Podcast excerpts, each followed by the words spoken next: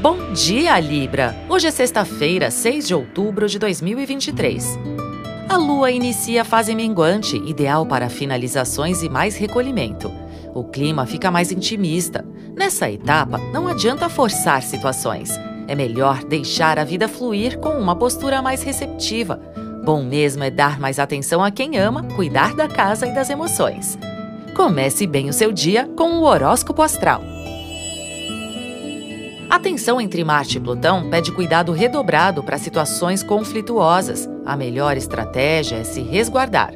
Não é um bom momento para assuntos delicados. Além disso, todos podem ficar mais sensíveis com a lua em Câncer, inclusive você.